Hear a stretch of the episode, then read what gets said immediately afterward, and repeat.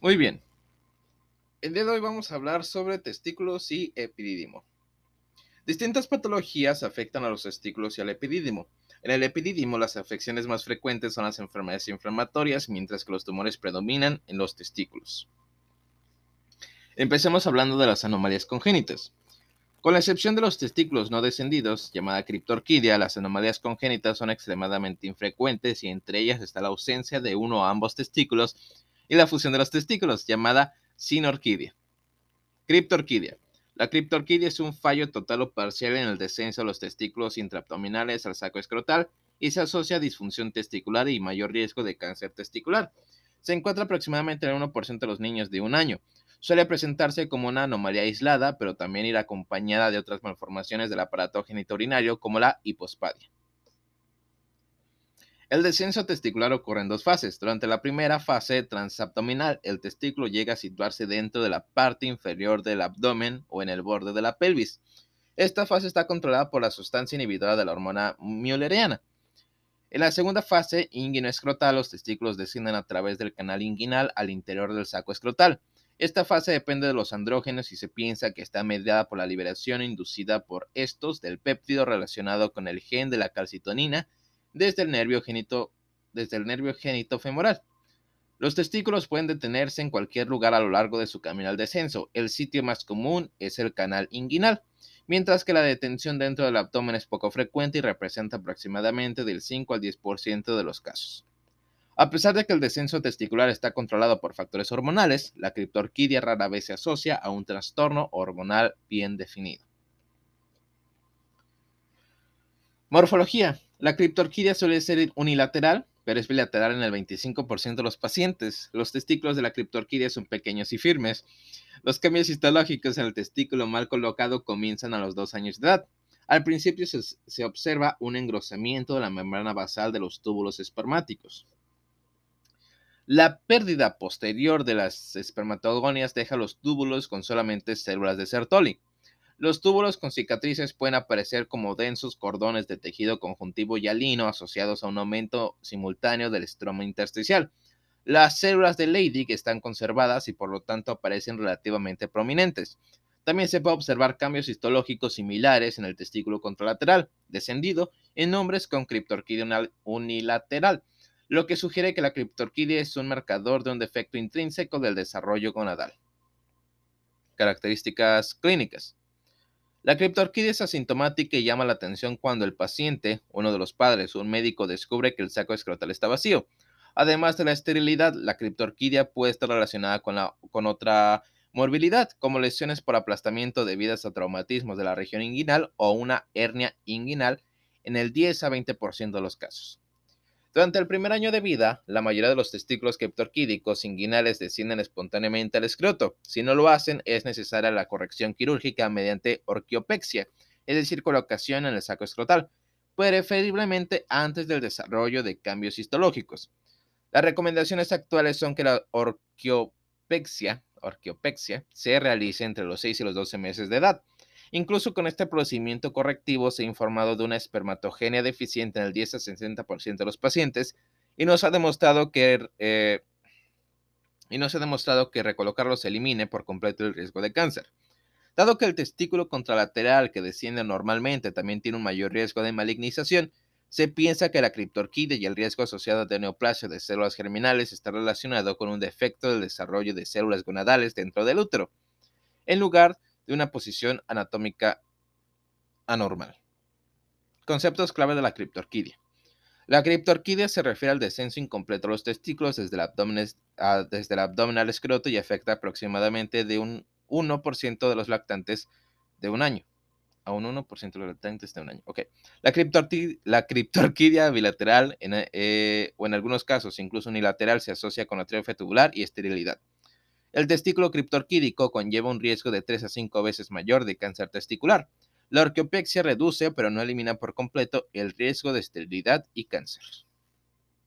Muy bien, cambios regresivos. Atrofia y disminución de la fertilidad.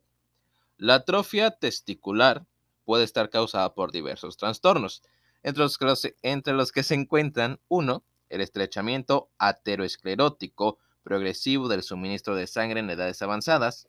2. La orquitis inflamatoria en etapa terminal. 3. Criptorquidia. 4. Hipopituitarismo. 5. Desnutrición generalizada o caquexia. 6. Radiación. 7. Administración prolongada de antiandrógenos, por ejemplo, para el tratamiento del carcinoma de próstata. 8. Cirrosis. 9. Insuficiencia primaria de origen genético, como el síndrome de Klinefelter. Y 10. La atrofia por agotamiento, que puede seguir a la estimulación persistente por concentraciones elevadas de hormonas estimuladoras de los folículos hipoficiarios. Las alteraciones macroscópicas y microscópicas siguen el patrón ya descrito en la criptorquidia. En casos extremos hay una regresión completa, es decir, el testículo desaparecido. Inflamación e infecciones. Los trastornos inflamatorios son claramente más comunes en el epidídimo. Varios, como la tuberculosis y la gonorrea, surgen primero en el epidídimo y solo afectan al testículo de forma secundaria, mientras que otros, como la sífilis, afectan primero al testículo.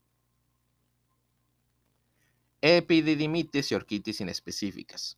La epididimitis y la posible orquitis posterior se suelen relacionar con infecciones del sistema geniturinario, cistitis, uretritis, prostatitis, que llegan al epidídimo y al testículo a través del conducto deferente o de los vasos linfáticos del cordón espermático.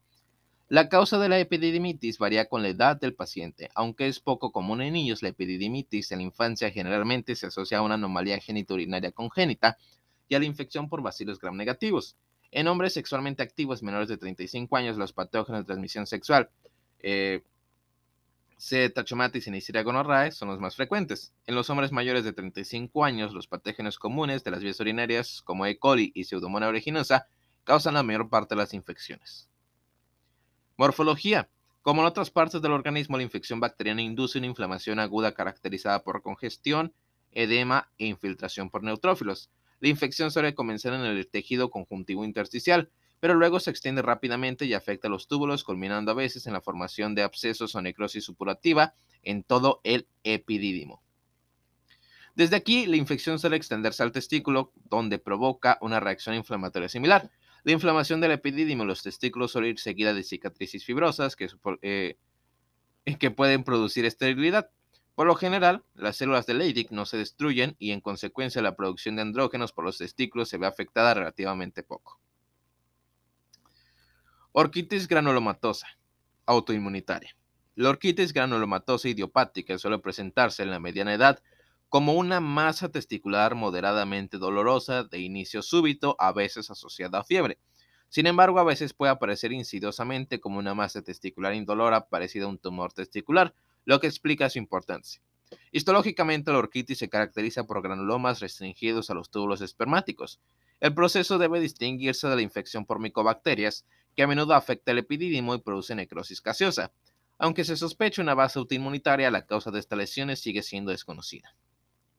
Infecciones. Gonorrea. La extensión de la infección desde la uretra posterior a la próstata, las vesículas seminales y luego el epidídimo es una complicación frecuente de la infección gonocóxica no tratada, en casos graves puede desarrollarse abscesos epididimarios, lo que lleva a una destrucción extensa y cicatrices. La infección también puede extenderse a los testículos y producir orquitis supurativa. Parotiditis. La parotiditis es una enfermedad viral sistémica que afecta con mayor frecuencia a los niños en edad escolar. La afectación testicular es extremadamente infrecuente en este grupo de edad. En hombres postpúberes, sin embargo, la orquitis aparece en el 20-30% de los casos. Con frecuencia la orquitis intersticial aguda se desarrolla una semana después del inicio de la inflamación de las glándulas parótides. Tuberculosis. Cuando afecta al aparato genital masculino, la tuberculosis comienza casi invariablemente en el epidídimo, desde donde puede extenderse a los testículos. La infección provoca las reacciones morfológicas clásicas de la inflamación granulomatosa gaseosa característica de la tuberculosis en otros lugares. Sífilis. El testículo y el epidídimo pueden verse afectados tanto en la sífilis adquirida como en la congénita, pero casi siempre lo hace en primer lugar en el testículo. El patrón morfológico de la reacción forma dos, toma dos formas. La primera es la endoarteritis obliterante asociada a manguitos perivasculares de linfocitos y células plasmáticas, el sello distintivo histológico de la sífilis. Segunda, inflamación granulomatosa, una lesión conocida como goma. Otras infecciones es la lepra, la sarcoidosis, la enfermedad de Crohn, la, malacoplaquia, la toxoplasmosis, la micosis, los parásitos y la brucelosis, que son otras causas infrecuentes de orquitis. Ahora hablemos de los trastornos vasculares. Torsión. La torsión del cordón espermático generalmente interrumpe el drenaje venoso del testículo. Si no se trata, con frecuencia conduce a un infarto testicular y por lo tanto representa una de las pocas urgencias urológicas verdaderas. Las arterias de paredes gruesas permanecen permeables y producen una intensa congestión vascular seguida de un infarto hemorrágico. Hay dos situaciones en las que se produce la torsión testicular. La torsión neonatal ocurre en el útero o poco después del nacimiento. No existen defectos anatómicos asociados a su aparición. La torsión del adulto se observa de forma característica en la adolescencia y, y se presenta con la aparición repentina del dolor testicular. A menudo no se asocia a ninguna lesión responsable. Si el testículo se distorsiona manualmente en las primeras seis horas posteriores al inicio de la torsión, puede evitarse la orquitectomía. Orquiectomía. Orquiectomía. En los adultos, la torsión es el resultado de un defecto anatómico bilateral que conduce a una mayor movilidad de los testículos, anomalía de badajo de campana. Se realiza la orquiopexia contralateral para prevenir la recidiva en el testículo no afectado. Morfología.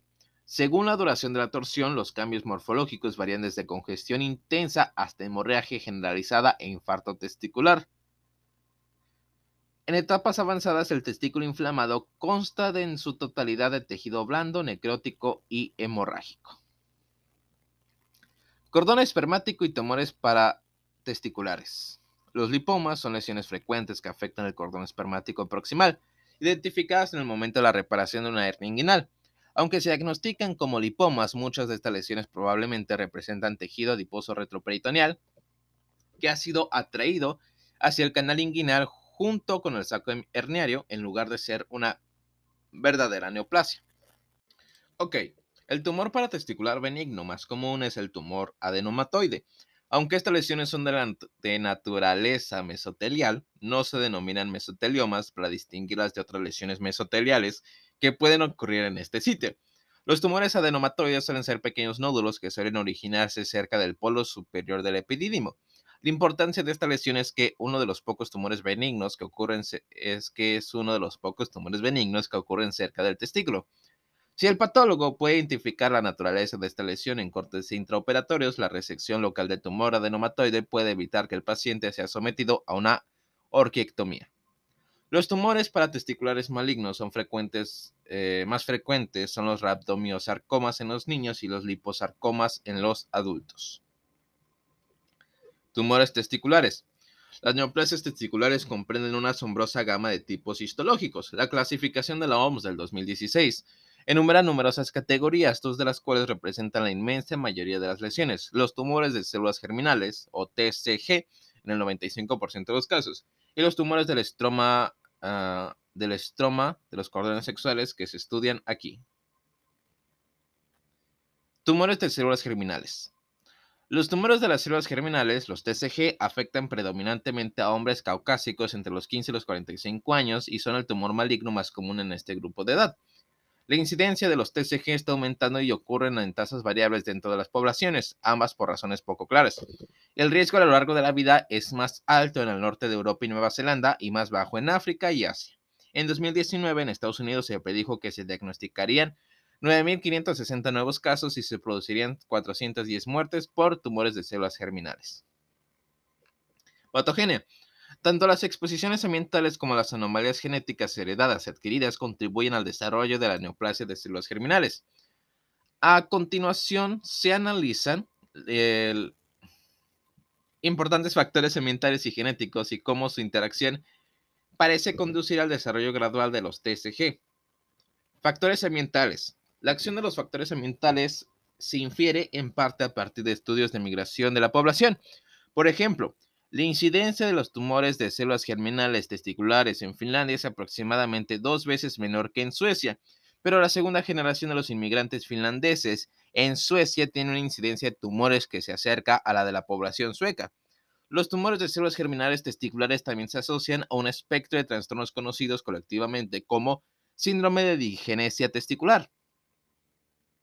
Los componentes de este síndrome comprenden criptorquidia, hipospadias y esperma de mala calidad, se ha propuesto que estas afecciones aumentan con la exposición dentro del útero a pesticidas y estrógenos no esteroideos. La asociación más importante es la criptorquidia, que se observa aproximadamente en el 10% de los eh, tumores de células germinales testiculares. Curiosamente, el síndrome de Klinefelter se asocia a un riesgo mucho mayor, 50 veces superior al normal de desarrollar tumor de células germinales mediastínicos, pero estos pacientes no desarrollan tumores testiculares. Factores genéticos. El riesgo relativo de tumores de células germinales es cuatro veces mayor de lo normal en padres e hijos de pacientes afectados y es de 8 a 10 veces mayor en sus hermanos. Varios loci genéticos se han eh, relacionado con el riesgo de TCG familiar, como variantes en genes que codifican el ligando del receptor de tirosina sinasa KIT y BAC, que como se recordará es un importante inductor de la muerte celular apoptótica. Curiosamente, también se piensa que estos genes desempeñan una función en el desarrollo conadal. También se han encontrado asociaciones con variantes en genes involucrados en el metabolismo de las hormonas sexuales. Pasos en el desarrollo de los tumores de células germinales. Numerosas evidencias apuntan hacia una célula germinal primordial, eh, primordial con un defecto adquirido en la diferenciación como célula de origen de los tumores de células germinales.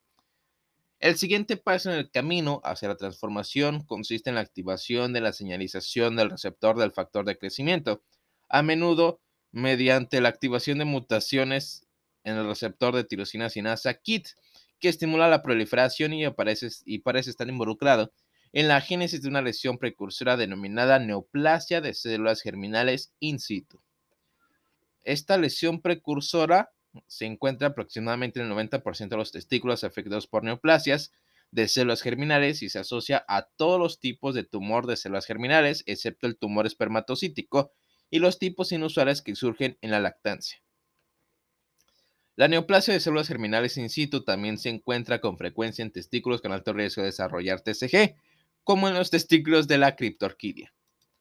Se piensa que la neoplasia de células germinales in situ se origina dentro del útero y permanece inactiva hasta la pubertad, cuando las influencias hormonales pueden estimular el crecimiento de las células germinales. Las células de la lesión conservan la expresión de los factores de transcripción OCT3 y 4 y NANOC, y NANOC que son ah, importantes para el mantenimiento de las células madre pluripotenciales. La progresión a TCG manifiesta la progresión a tumores de células germinales manifiestos está fuertemente asociada a la, ah, asociada a la reduplicación del brazo corto del cromosoma 12, el isocromosoma 12P, una alteración citogenética que se encuentra invariablemente en los tumores de células germinales invasores independientemente de su tipo histológico. La progresión es muy probable, si no inevitable, ya que ya que aproximadamente el 70% de las personas con neoplasias de células germinales in situ, por ejemplo en los testículos criptorquídicos, desarrollan tumores de células germinales invasores en los 7 años posteriores al diagnóstico. Clasificación. En la tabla 21.7 se presenta una clasificación simple de los tipos más comunes de tumores testiculares. Es todo, ¿no es cierto? se reconocen dos grandes grupos. Los tumores seminomatosos están compuestos por células parecidas a las células germinales primordiales o a los primeros conocidos. Los tumores no seminomatosos pueden estar compuestos por células indiferenciadas parecidas a las células madre embrionarias, como en el caso del carcinoma embrionario, pero las células malignas también pueden diferenciarse a lo largo de otras estirpes, generando tumores del saco vitelino, coriocarcinomas y teratomas. Los tumores de células germinales pueden estar compuestos por un solo tipo de células o mezcla de componentes seminomatosos y o no seminomatosos. Seminoma. El seminoma es el tipo más común de TCG y representa aproximadamente el 50% de estos tumores en general. La incidencia máxima se encuentra en la cuarta década.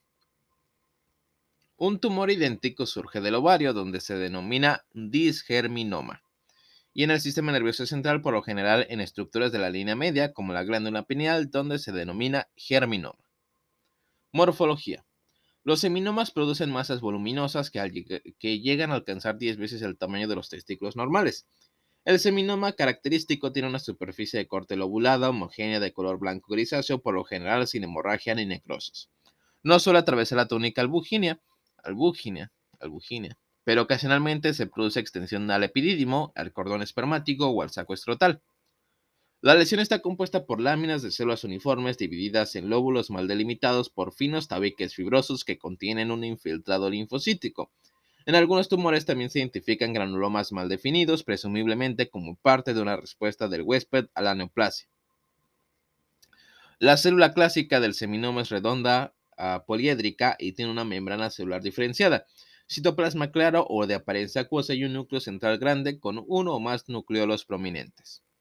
El citoplasma contiene cantidades variables del glucógeno. Por inmunohistoquímica, las células tumorales suelen ser positivas para KIT, OCT3 y 4 y podoplanina y negativos para citoqueratina. Aproximadamente el 15% de los seminomas contienen sincitiotrofoblasto. En este subconjunto de pacientes, las concentraciones séricas de gonadotropina coriónica humana, HCG, están elevadas, aunque no en la medida que se observa en pacientes con coriocarcinoma. Tumor espermatocítico. Los tumores espermatocíticos son poco frecuentes y representan del 1 al 2% de todas las neoplasias de células germinales testiculares. A diferencia de otros tumores de células germinales, las personas afectadas son generalmente de edad avanzada, por lo general mayores de 65 años. Este tumor de crecimiento lento no provoca metástasis y cuando se trata mediante recesión quirúrgica tiene un pronóstico excelente. Aunque tiene cierta semejanza morfológica con lo que es el seminoma, el origen y la patología del tumor espermatocítico son bastante diferentes, ya que el tumor no se asocia a neoplasia de células germinales in situ, carece del isocromosoma 12P y en cambio representa de forma característica ganancia del cromosoma 9Q. Morfología. Macroscópicamente, el tumor espermatocítico tiende a ser circunscrito y carnoso y en ocasiones es mixoide, a veces con regiones quísticas. El tumor contiene características de tres poblaciones de células entremezcladas. La primera son células de tamaño mediano que contienen un núcleo redondo, cromatina de tipo espirema, similar a la que se observa en la fase meiótica de los espermatocitos normales, con núcleos ocasionales y citoplasma eosinofílico. La segunda son células más pequeñas con cromatina densa y con un borde estrecho de citoplasma eosinófilo que se asemeja a los espermatocitos secundarios. Tercero, Tercero, células gigantes dispersas, uninucleadas o multinucleadas. A diferencia del seminoma, el tumor espermatocítico nunca contiene infiltrados inflamatorios o sincitotrofoblásticos. No se presenta en sitios eh, extratesticulares y nunca acompaña a otros tumores de células germinales. Muy bien, muy bien. Ahora carcinoma embrionario. La incidencia máxima de carcinoma embrionario se encuentra en el subgrupo de edad de 20 a 30 años, aproximadamente una década antes de la del seminoma. El carcinoma embrionario es más agresivo que el seminoma y puede ocurrir como un tumor puro o mezclado con otros componentes de células germinales. Morfología. Los carcinomas embrionarios tienden a ser localmente agresivos y se extienden con frecuencia a través de la túnica albúgina, albúgina, albúgina hacia el epidídimo o el cordón espermático. En la superficie del corte del tumor a menudo tiene un aspecto heterogéneo debido a la presencia de focos de hemorragia o necrosis. Histológicamente, las células crecen en patrones alveolares o tubulares o a veces con pliegues papilares. Las lesiones más indiferenciadas pueden mostrar sábanas de células con espacios en forma de hendidura. Las células neoplásicas tienen un aspecto epitelial, son grandes y anaplásicas y tienen núcleos hipercromáticos con núcleos prominentes. Los bordes de las células tienden a ser borrosos y existe una variación considerable en el tamaño y la forma de las células y del núcleo, es decir, pleomorfismo. Con frecuencia se observan eh, figuras mitóticas y células gigantes tumorales. La invasión vascular linfática es común. Al igual que con el seminoma, el carcinoma embrionario se tiñe con OCT34, pero difiere en que generalmente también es positivo para citoqueratina y negativo para KIT y podoplanina.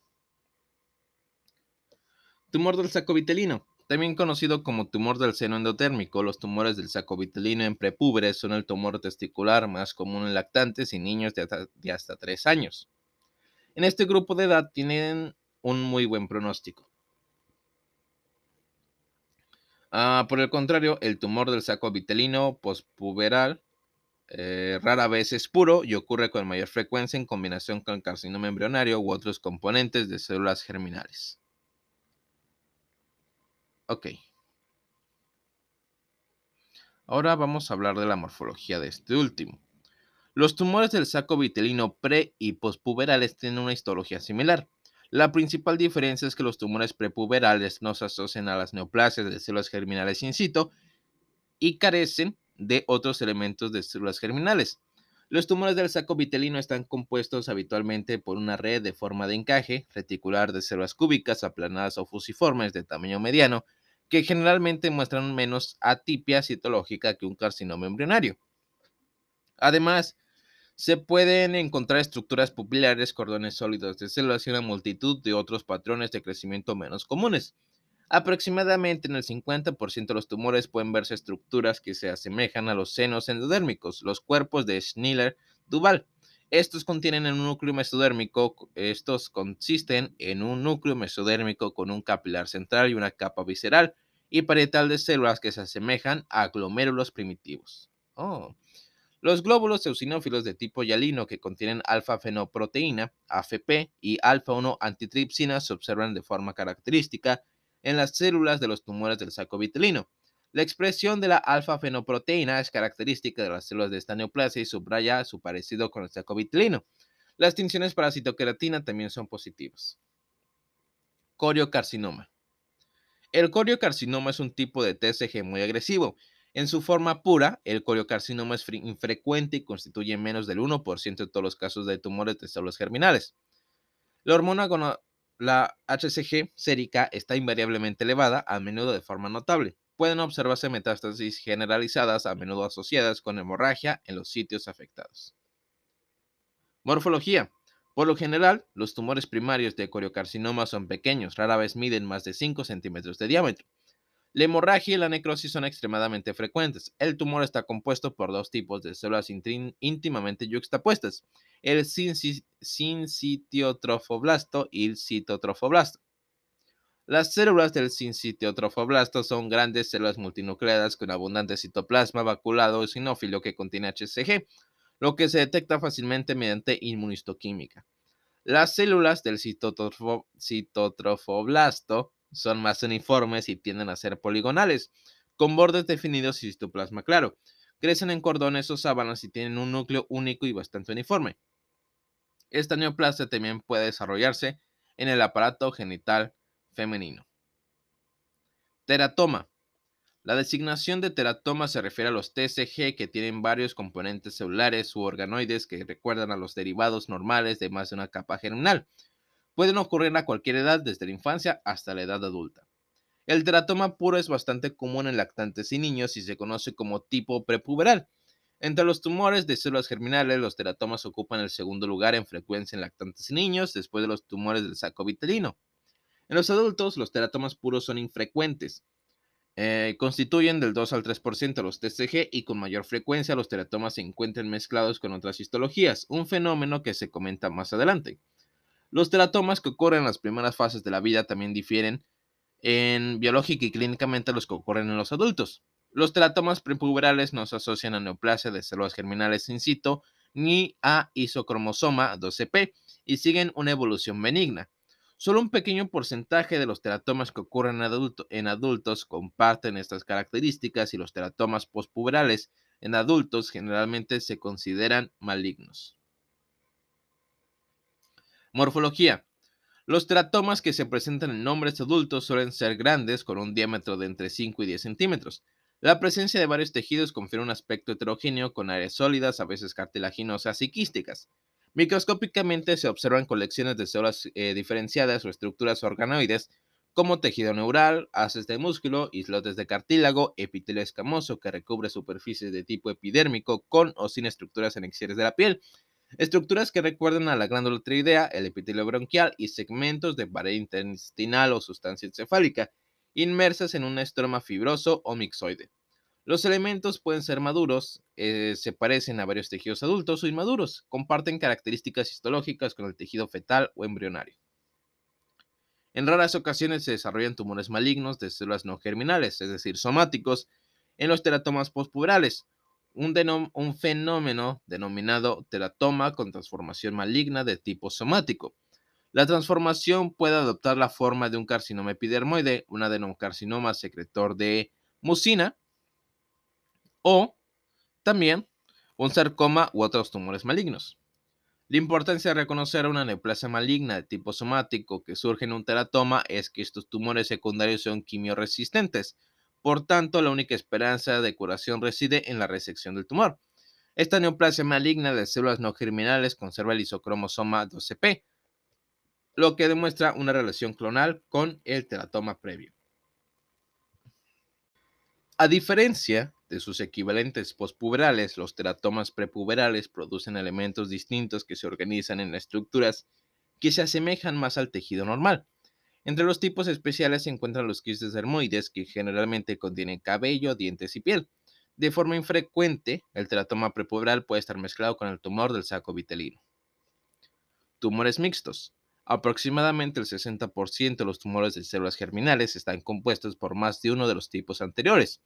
Entre las mezclas comunes están teratoma, carcinoma embrionario y tumor del saco vitelino, seminoma con carcinoma embrionario y carcinoma embrionario con teratoma.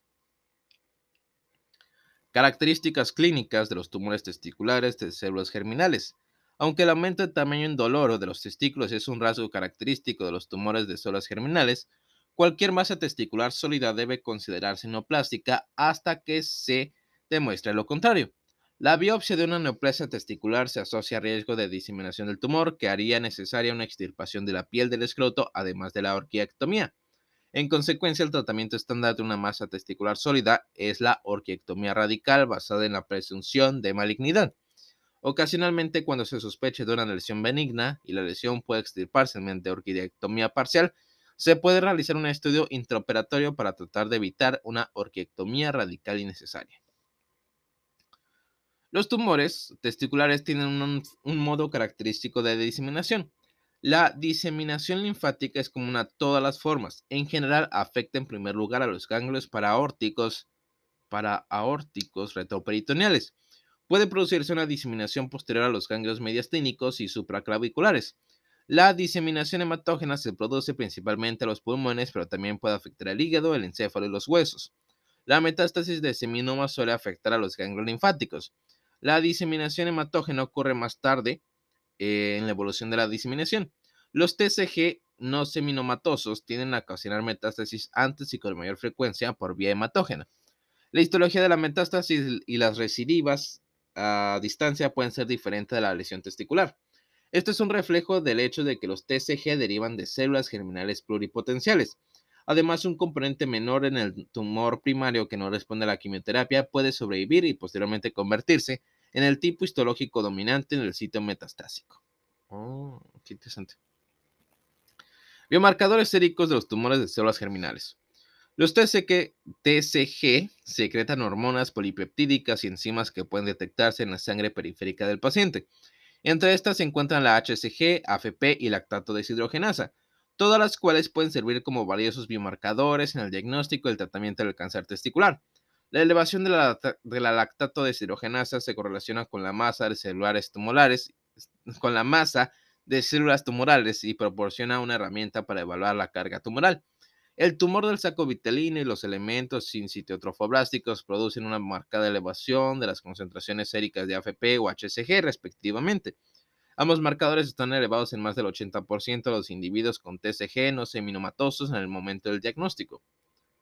Como se menciona anteriormente, aproximadamente el 15% de los seminomas tienen células gigantes sin sitio trofoblásticas y una elevación mínima de las concentraciones de HCG. Eh, en el contexto de los tumores testiculares, los marcadores séricos son valiosos de varias formas diferentes. Por ejemplo, en la evaluación inicial de las masas testiculares, en la estadificación de los TCG testiculares, por ejemplo, después de una arqueectomía, en la evaluación de la carga tumoral y en el seguimiento de la respuesta al tratamiento.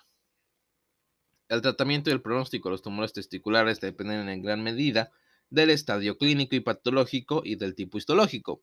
El seminoma, que es radiosensible y quimiosensible, tienen mejor pronóstico. Más del 95% de los pacientes con seminomas en Estados Unidos se curan mediante orquiectomía con o sin quimioterapia o radioterapia.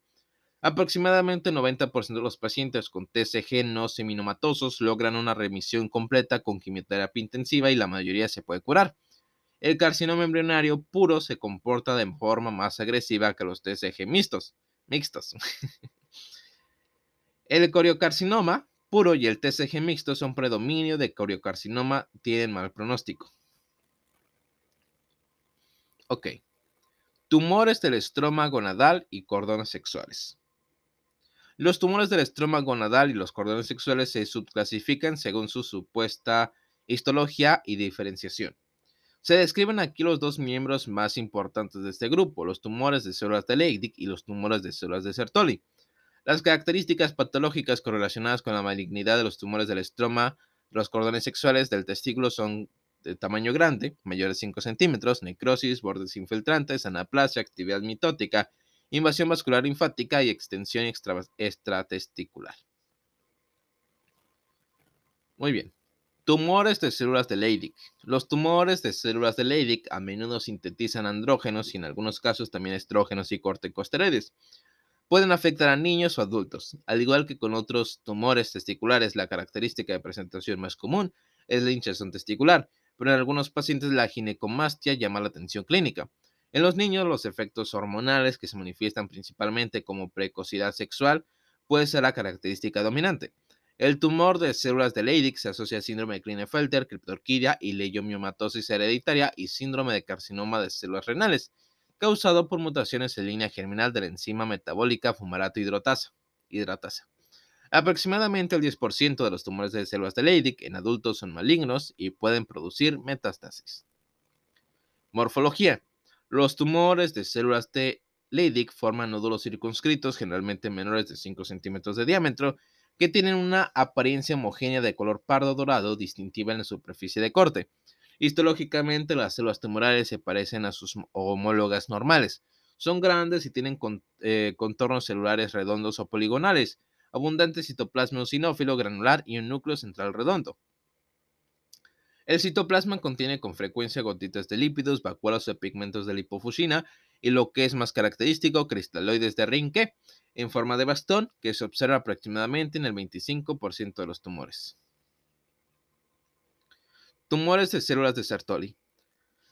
La mayoría de los tumores de células de Sertoli son hormonalmente silientes y se presentan como una masa testicular. Se relacionan con el complejo de Carney, eh, causado por mutaciones en la línea germinal del gen PRKR1A, que codifica una proteína sinasa dependiente del monofosfato de adenosina cíclico, el síndrome de Peutz-Jeghers y síndrome de polimatosis adenomatosa familiar.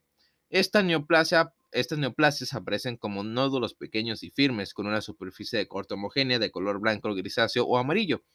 Histológicamente, las células tumorales están dispuestas en trabéculas distintivas que tienen una forma de estructuras y túbulos en forma de cordón.